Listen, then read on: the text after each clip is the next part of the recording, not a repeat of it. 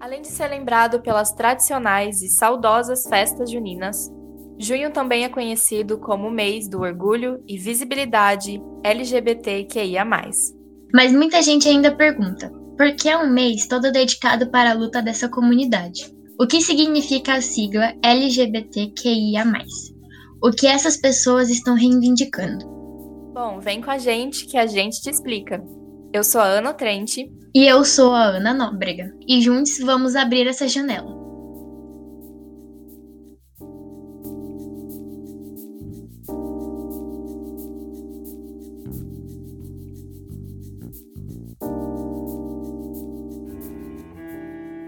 Na Nova York dos anos 60, ser LGBTQIA era considerado ilegal. Assim, quem fugisse do padrão cis heterossexual corria muitos riscos. Beijar ou até mesmo dar as mãos a alguém do mesmo gênero poderia ser considerado crime. Por isso, alguns bares e clubes eram refúgios para que as pessoas conseguissem se expressar livremente. No entanto, a polícia de Nova York costumava realizar com certa regularidade inspeções nesses locais que eram dedicados somente à comunidade LGBT, com a justificativa de que precisavam manter a ordem. Até que na noite de 28 de junho de 1969, 13 pessoas foram presas numa dessas inspeções, em Stonewall Inn, um bar que, após uma reforma, passou a ser um lugar reservado para o público LGBTQIA. Normalmente, os donos do bar, que configuravam uma máfia que coordenava quase todos os outros bares, conseguiam negociar com a polícia para que isso não acontecesse. Mas nesse dia, ninguém foi avisado da fiscalização. Durante esses momentos de inspeção, as pessoas costumavam correr e se dispersar para protegerem suas vidas, também uma forma de luta. Mas dessa vez, o clima estava diferente. O cansaço devido ao tratamento agressivo e preconceituoso dos policiais fez com que muitas pessoas revidassem e pedissem apoio às outras que estavam no local ou passavam pelas ruas, população LGBTQIA+, estava exausta. O movimento cresceu e explodiu. E os policiais precisaram se esconder dentro do bar até que mais outros policiais chegassem para tentar conter a rebelião. Mas acontece que a faísca que teve início em Stonewall Inn se espalhou. E em pouco tempo, muitas outras manifestações passaram a acontecer em toda a cidade nova-iorquina. A luta pelo direito de existir e se expressar como LGBT, que já vinha de muito antes, tomou ainda mais força. As pessoas estavam realmente exaustas de serem maltratadas e marginalizadas. De acordo com a Associação Nacional de Travestis e Transsexuais, a ANTRA, Stonewall não foi sobre amor. Foi um levante coletivo contra a violência. E é importante lembrar que pessoas trans estiveram e estão até hoje na linha de frente da luta por esses direitos. Um ano após o dia da rebelião de Stonewall, milhares marcharam da localização do bar até o Central Park, que configurou a primeira parada gay dos Estados Unidos, que muitos anos depois iria impulsionar e ocupar ruas pelo mundo todo na luta pelos direitos LGBT QIA+. Desse dia em diante, junho passou a ser um mês ainda mais especial, de muita luta e orgulho.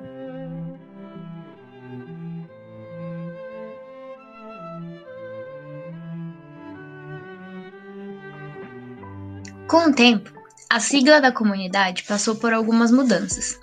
GLS, LGBT, LGBTQIA. Porém, a questão é: sobre quem estamos falando? lésbicas, gays, bissexuais, transexuais, travestis, transgêneros, queer, intersexuais e assexuais. O mais representa outras nomenclaturas que vamos falar daqui a pouco. Aguenta aí. Lésbica é uma mulher que sente atração por outras mulheres. E gay é um homem que sente atração por outros homens. Já bissexuais são pessoas que se interessam por mais de um gênero. lembrando que esses homens e mulheres mencionados podem ser trans ou cis. Falando nisso, transexual e transgênero é uma pessoa que não se identifica com o sexo atribuído no nascimento. Travesti é a pessoa que nasce no sexo masculino, mas se entende no feminino, porém sem assumir a identidade mulher. Travesti é travesti, e travesti não é bagunça. Queer são pessoas que não vivem no padrão hétero normativo, não assumem os rótulos de gênero. Intersexuais são pessoas que têm atributos ditos femininos e masculinos. Por exemplo, pessoas que têm pênis, mas por dentro possuem ovários. Asexual é a pessoa que não sente atração sexual por outras pessoas, mas se quiser, pode se relacionar de forma romântica. Inclusive, a assexualidade é um termo guarda-chuva para outras sexualidades, como demissexual, aromântico e greysexual. A demissexualidade é quando alguém só sente atração sexual depois de uma conexão emocional. A romântico é uma pessoa que não sente atração romântica. Por fim, greysexual é quem só sente atração sexual em momentos específicos. Bom, ficou curioso com o mais? Chegou a hora. O sinal de mais foi inserido para abranger o maior número de pessoas possíveis. Afinal, os seres humanos são diversos e não dá mais para aguentar a antiga cis-heteronormatividade. No sinal de mais, podem se encaixar pansexuais, não binários, drag queen e drag king, entre outras opções que fogem do padrão gênero e sexualidade aceitos socialmente. Pansexual é a pessoa que sente atração física ou romântica por qualquer indivíduo independente do sexo biológico ou da identidade de gênero. Não binário é uma pessoa além do sistema homem e mulher. Uma pessoa não binário pode ser considerada alguém que não se encaixa dentro da binariedade do gênero. Ok, mas o que isso significa? Bom, essas pessoas podem se identificar como ambos os gêneros, homem e mulher, ou ela pode não se identificar com nenhum deles. Não binariedade também é um termo guarda-chuva para diversas identidades de gênero. Algumas dessas identidades são gênero fluido, agênero, genderqueer e bigênero. Em uma breve explicação, pessoas de gênero fluido costumam transitar entre os dois gêneros. Não binários a gênero é quando um indivíduo não se identifica com nenhum gênero. Já a denominação genderqueer é um termo que abrange qualquer identidade de gênero que não esteja relacionada à feminina e masculina. Uma pessoa bigênero se observa como alguém que tem dois gêneros, sejam eles dentro da binariedade ou não. E drag queen e drag king se referem às pessoas que caracterizam segundo o gênero oposto, para apresentações artísticas. Aprendeu? Volte e anota para não se perder nos nomes corretos.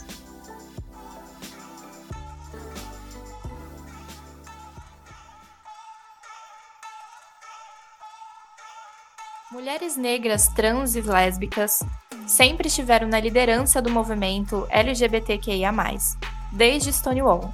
E se até hoje conquistamos alguns dos nossos direitos, foi porque a revolta e a luta daquela época foram realizadas e lideradas por mulheres trans negras que deram sua vida pelo direito de existir. Hoje, lembramos e reverenciamos quem são, para nunca esquecer. Marsha P. Johnson e Silvia Rivera foram duas líderes importantíssimas para o avanço da comunidade. Com apenas 23 anos de idade, Marsha foi uma das líderes da revolta de Stonewall. A jovem foi essencial para as mudanças no movimento por 25 anos, cuidando de pessoas trans, trabalhadores do sexo, pessoas vivendo com HIV e presos. Já Silvia Rivera tinha apenas 17 anos quando ela foi responsável por jogar o segundo coquetel Molotov da revolta de Stonewall. Ela fundou a Frente de Liberação Gay, que lutava contra a LGBTfobia e, junto de Marcha, ajudava centenas de jovens em situação de rua.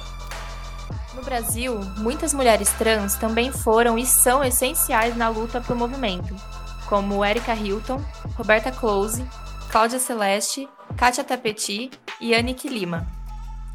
Anick lutou pelos direitos da comunidade no Brasil e sempre acolheu meninas trans e trabalhadores do sexo, assim como ela. A ativista, infelizmente, morreu devido a um câncer, mas ultrapassou a expectativa de vida de uma pessoa trans no Brasil, que, infelizmente, é de apenas 35 anos. Para fechar esse momento de representatividade da luta LGBTQIA, gostaríamos de relembrar outra figura essencial para a comunidade: Paulo Gustavo, ator de 42 anos, homem gay, casado com Thales, com quem teve dois filhos. Paulo sempre abordou a homossexualidade em seus trabalhos de forma muito aberta, e com suas obras, ele conseguiu adentrar inúmeros lares brasileiros, mudando a vida de muitas pessoas.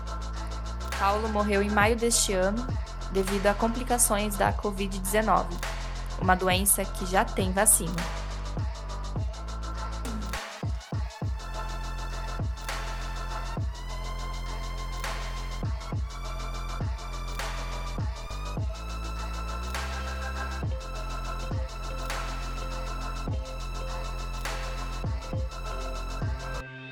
Não é fácil ser LGBT no Brasil muito menos seguro. No entanto, por mais contraditório que seja, temos uma das maiores paradas do orgulho LGBTQIA, no mundo, segundo o Guinness World Records. Estamos falando do evento que acontece em São Paulo desde 1997, ocupando a Avenida Paulista e atraindo pessoas do mundo todo. Em 2016, inclusive, a série da Netflix Sense8 chegou a ter algumas cenas gravadas durante a parada, aqui no Brasil, com vários atores em cima de um trio elétrico. Bom, mas por mais que a comemoração paulista seja a mais conhecida, não é a única no país. Quase todas as capitais brasileiras contam com a sua própria parada do orgulho LGBT, sendo a do Rio de Janeiro a segunda maior. Em Porto Alegre, o evento tem um gostinho especial, chegando a ter um replay em novembro com a Parada Livre, já que a cidade foi a primeira a efetuar o casamento homoafetivo no país. E na gringa, as paradas também acontecem, mas são comemoradas de formas diferentes. Na Europa, por exemplo, acontece a Europride, uma festa que ocorre todo ano em uma cidade europeia diferente. E a escolha dessas cidades sempre tem uma história significativa para a comunidade por trás. Já em Tel Aviv, Jerusalém, a primeira parada da cidade ocorreu em 1993 e anualmente continua atraindo cerca de 100 mil pessoas para as ruas. Ela já até chegou a ser cancelada em vários anos, já que muitos líderes religiosos pediram esse cancelamento ao governo. Mas hoje ela resiste e segue acontecendo. Como dissemos anteriormente, a parada LGBTQIA, começou com a revolta de Stonewall e sempre foi sobre resistência. Com os anos e com a pressão popular, a sociedade foi mudando e a parada também, como explica Lorien Rezende, do coletivo Abrace. A gente tem que sempre lembrar que a parada não é gay. A parada é LGBTQIA, e lá você vai encontrar casais que parecem muito, entre aspas, héteros. A gente tem que lembrar que os assexuais não são os únicos héteros da sigla LGBTQIA. Podem ter pessoas trans, binárias e não binárias hétero, podem ter pessoas intersexo é, que se entendem como heterossexuais. É bom lembrar isso e é bom lembrar o orgulho, né? O pride não é só sobre amor mas às vezes também é pelo direito de existir, é pelo direito de ter um outro tipo de relacionamento reconhecido, é pelo direito de não ser mutilado quando você é um neném, é pelo direito de não ter hormônios forçados sobre o seu organismo porque você não corresponde às expectativas sociais. Mas, embora tenhamos tido inúmeros avanços, a realidade de muitas pessoas ainda é atravessada pelo preconceito. Filhos que são expulsos de casa por famílias que não aceitam quem eles são, infelizmente ainda fazem parte de narrativas que estamos cansados de conhecer. É daí que surgem as casas de acolhimento. Elas estão espalhadas por entre as cinco regiões do Brasil e auxiliam no amparo emocional e físico de pessoas LGBTQIA. Em São Paulo temos a Casa Florescer, exclusivo para mulheres trans e travestis em situação de vulnerabilidade social. O espaço tem como objetivo não apenas acolher essas pessoas, mas também ampará-las com atendimento social e psicológico. Para conhecer mais, é só acessar no Instagram, casaflorescer, Já na região do Rio de Janeiro, a Casa NEM é um exemplo de espaço de acolhimento para pessoas LGBTs em situação de vulnerabilidade, administrada por ativistas trans. A casa oferece apoio para cerca de 50 pessoas que foram vítimas de violência e rejeição familiar. Para mais informações, entre em contato pelo Instagram, casanem, Em Pernambuco, no Recife, temos o Instituto Transviver, um centro que tem como objetivo ser um espaço de acolhimento para pessoas LGBTs em situação de vulnerabilidade, com dormitórios, cozinha e área de convivência. Para conhecer mais sobre, procure por transviver no Instagram. Em Belo Horizonte, existe a Transveste, um centro e cursinho popular para travestis e transexuais que possibilita o acesso à educação. Além disso, a instituição conta com oficinas educativas e eventos culturais, ensino de idiomas, aulas de defesa pessoal e apoio jurídico. Para maiores informações, entre em contato arroba ONGTransveste no Instagram. Se descobrir e acertar como alguém LGBTQIA+, é um processo único e é difícil julgar a experiência da comunidade como algo comum a todas as pessoas. Precisamos reconhecer que cada um possui sua própria realidade. E sentir orgulho e aceitar quem você é pode ser um processo confuso e único. Por isso, é importante a representação de várias vozes LGBTQIA, seja na televisão, no cinema, na música, na política ou até mesmo entre influencers do Instagram. A partir de 2010, esse número de representações viu um pequeno aumento. Homens gays, lésbicas e pessoas trans começaram a ter espaço entre o povo, principalmente através de artistas como Lady Gaga, Pablo Vittar, Girl Red e Laverne Cox. Essas conquistas foram aumentando conforme os anos foram passando, e atualmente temos uma representatividade mais diversa. Wagner Mastelaro, do coletivo Abrace, conta como é necessário amplificar a voz das pessoas que estão se descobrindo, no ponto de vista de uma pessoa assexual. Uma coisa que para a gente faz falta é uma representação em quantidade, talvez. Por exemplo, quando você pensa em gays, em homens gays, você tem gay de todo tipo, todo sabor, toda cor, todo formato, tudo quanto é forma você tem uma visibilidade de mulheres lésbicas de tudo quanto é jeito, de é forma também. Bissexuais não. Trans, tá, a gente está conseguindo, mas é, quando você pensa em sexuais, a gente não tem, né? E às vezes, assim, muitas vezes as pessoas elas não conseguem se identificar como sexuais porque olham e pensam assim, ah, mas eu não sou desse jeito. Tipo, por exemplo, às vezes homens hétero, hétero, que sentem héteros têm muita dificuldade em se identificarem como sexuais, né? E acabam vendo, putz, mas é, a gente, por exemplo, tem muitos desses desses rapazes que sentem muita dificuldade de se aproximar e falam assim, ah, mas agora, agora eu vou ser, gay, eu tipo, entrei, virei LGBT, como é que é isso? Às vezes você, a, a, a gente faz muita piada com bolo, é, tem muita piada com tipo dragão, Uh, e tem gente que acha isso muito infantil. e fala, putz, mas eu não sou infantil desse jeito, tipo, esse bando de gente é sexual não trans, é tudo umas crianças, como é que eu vou ser sexual? Então, é, pode parecer algo que talvez soe meio ofensivo, mas só que às vezes as pessoas precisam ver uma representação diferente para conseguirem se identificar, até porque a gente está falando de, de, algo que você precisa muito sentir pela sua experiência. As pessoas às vezes se identificam como sexuais depois de muito tempo, às vezes como última possibilidade, assim, tipo, passaram anos tentando achar qualquer outra solução, outra desculpa.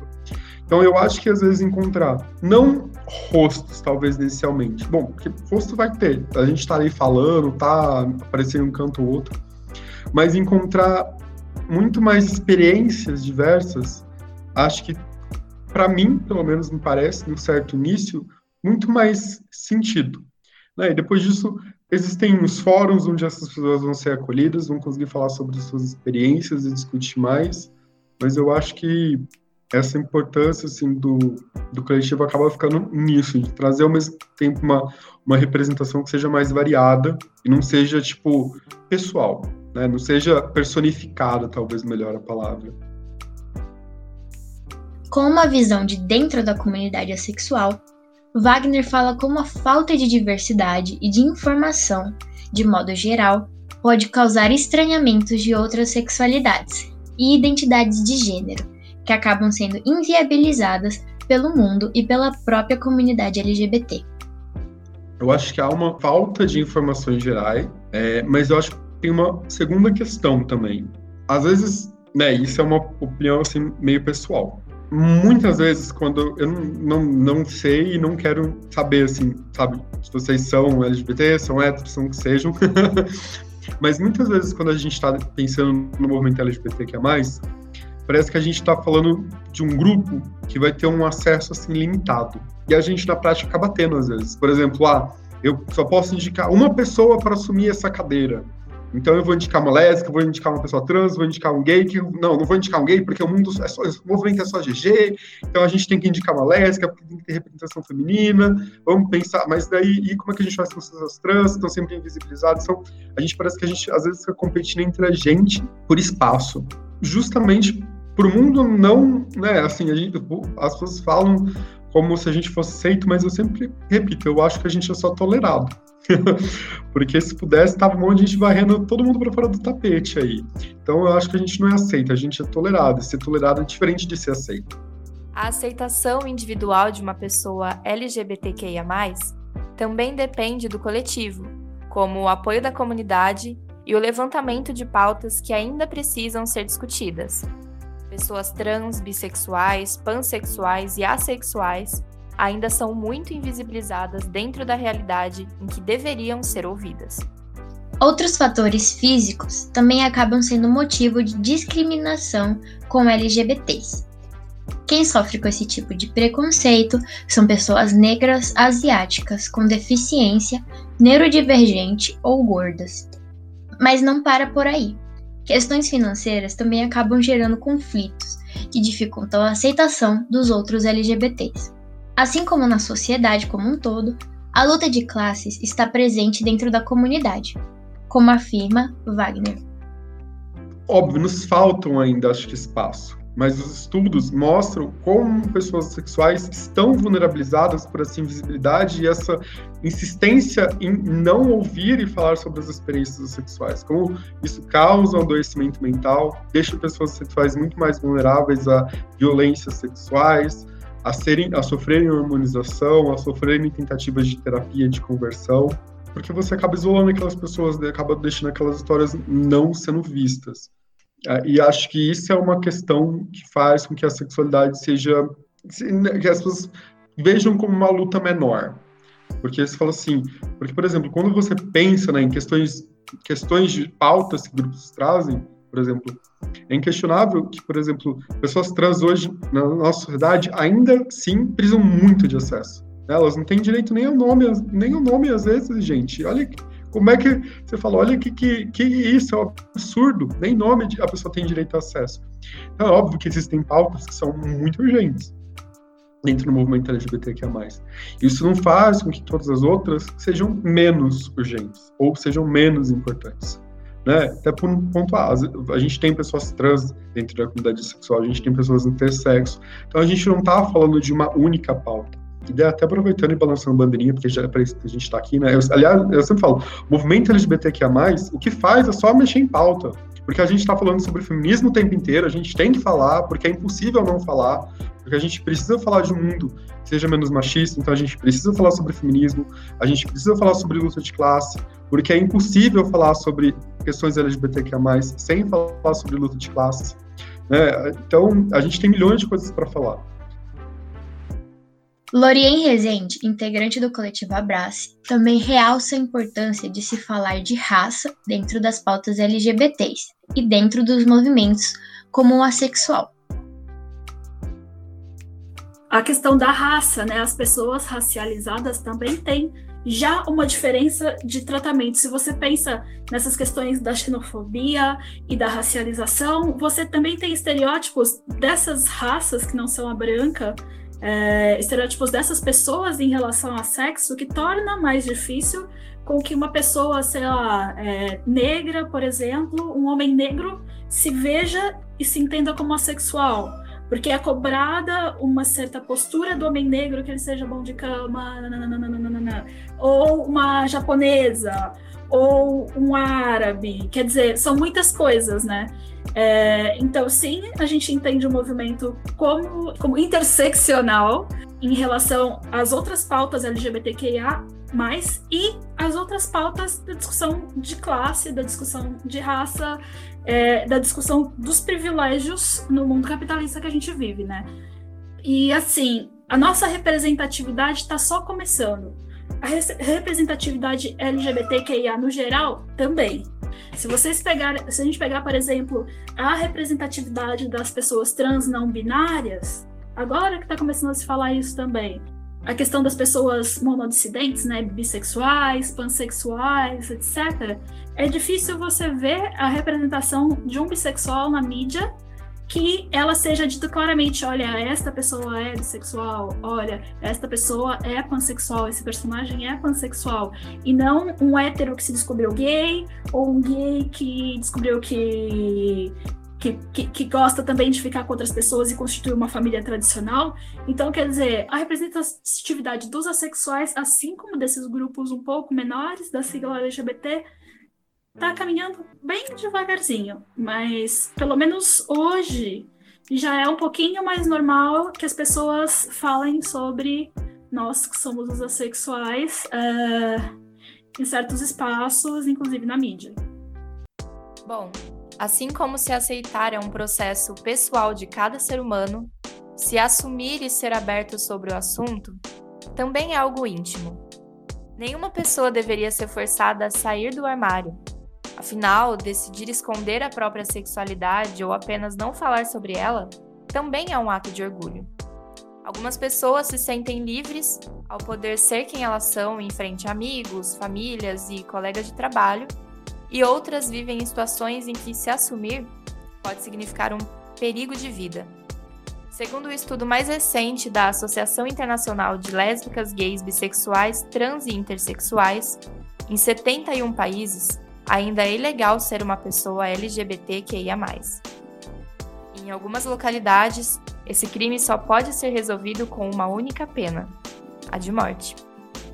Escolher não se assumir é um ato de orgulho e de proteção de cuidado consigo mesmo e não deve ser tirado de ninguém. É direito de todos a escolha do momento certo para fazer ou não fazer esse ritual. E se assumir e ser feliz com o que te faz ser você também é um ato de orgulho e de coragem. Ser parte da comunidade une milhões de pessoas no mundo todo. Indivíduos diferentes um dos outros que são conectados por uma característica em comum. Por isso, é preciso entender que nenhuma história é igual e que ninguém tem direito de questionar ou tomar a voz de uma pessoa que se abriu sobre a própria sexualidade ou identidade de gênero. O mês do orgulho LGBTQIA, nunca foi somente sobre amor. É sobre orgulho, revolução e uma luta pelo movimento e o direito de viver e ser você mesmo.